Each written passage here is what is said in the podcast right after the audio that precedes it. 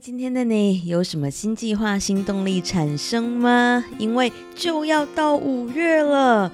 真的没有想到时间可以过得如此之快，竟然二零二三年就要过到一半了。所以呢，今天我想要和你来聊一聊行事力，因为我们要来看一看这个小小的工具，却是怎样可以大大的来改变你的人生。不知道你有使用行事力的习惯吗？那我呢，就几乎是从 Google Calendar 问世开始，就有在使用它的形式力了。我记得那个时候啊，其实更多的是在保持着一种新鲜感在用的。对于它的一些复杂的功能，其实我并没有了解很多，只是用它在记录我每天要做什么事情，来方便我的排程。那个时候，其实我的体验感是很满意的，因为形式力竟然可以让我的时间得到很好的规划。因为那个时候我的会议很多很多，但是我又很怕会撞期嘛，所以我呢就看到形式力的排程之后，我就不太会担心会被不同场次的会议搞到团团转了，而且我还能很帅气的跟朋友啊、跟同事啊来炫耀，你看我有小帮手在帮忙排程，很酷吧？但是前些年呢，我更忙了，忙到疯狂，忙到焦头烂额。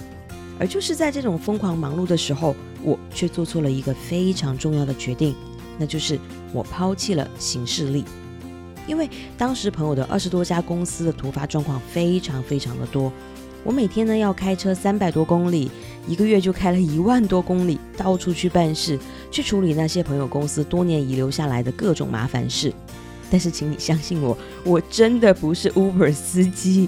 但那个时候，我真的有收到了 Uber 公司给我发来的邀请，问我可不可以来做他们的兼差司机。那在那几年的时间里面呢，我的事情多到，甚至我要拖着我的行李箱，里面就塞满了各种公司的文件，东奔西跑。那我的车子里面，除了不能上厕所、不能刷牙洗澡之外，其他所有的生活用品几乎都有了。因为我一天有超过二十个小时的时间都是在车子里面度过的，而我的三餐几乎都是麦当劳，因为只要把车子开进德莱素的通道，我甚至不用下车就能吃饭。而我最多时候的选择就是一边开车一边把薯条、可乐、汉堡包快速的塞进嘴巴里面来补充体力，再赶往下一个办事地点。而我最常经历到的日常，就是在上一个突发状况还没有解决完，下一个突发要解决的电话就又到了，所以我根本无法计划我的私人时间，无法计划我下一个既定的行程是什么。我唯一能做的就是不断不断的去灭火，所以行事力就被荒废了。而当我再一次打开行事历的时候，发现上一次的使用已经是三年前，我真的陷入到了满满的无力感里面。因为当你无法排成你的时间和计划的时候，你就好像是一艘失去了动力的船，在大海里面任由海浪跟风暴把你推去任何他们想要带你去的地方，而不是你想要去的地方。你的生活会因为不知道计划要跑到哪一步。而陷入逐渐的失控，甚至是完全失控的状态。那我唯一能做的就是用我精湛的车技跟脑袋里面内建的 Google Map 的厉害的认路本领，来节省更多的时间，来处理更多的事情。那个时候啊，我甚至完全没有成就感，哪怕我把这些麻烦的事情都通通搞定，让公司逐渐回到正轨了。但是行事力和大脑一片空白的那种失落感，让我觉得我自己已经偏离了正轨。我看不到我的进度，我看不到我的进步。我觉得自己每天的生活已经是被工作推着跑，而我本来计划要完成的事情却被不断不断的延迟跟取消。准确的说，我没有生活，我有的只是被迫完成更多的紧急灭火工作。那种感觉真的是糟透了。那直到三年前，我重新转换了跑道，于是我有机会重新来规划我的人生。于是我又重新打开了尘封多年的行事历，重新开始排程。然后啊，我惊奇的发现，奇迹发生了。当我把我想要做的事情排到行事历之后，我发现那种会呼吸的生活又回来了。因为很现实的状况就是，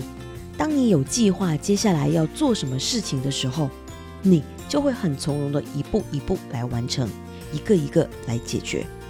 而当你没有计划的时候，你就会想到哪里做到哪里，你甚至会养成分心的坏习惯，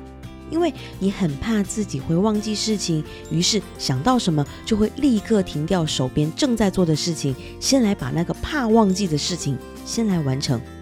但是当你完成了那个忽然想到的事情，原本你在做的事情，那思路就又会被打乱了。你还要再花时间跟精力把这个思路重新捡起来，甚至是重新开始做。在一天结束的时候，你总会觉得，哎，好像是还有什么事情没有完成哎，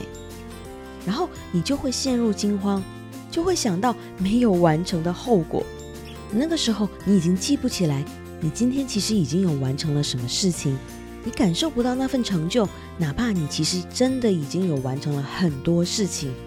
但是你还是会被那种失控的感觉深深打败。所以啊，这就是我今天要来和你分享掌控你的生活的秘籍了，那就是制作你的行事历。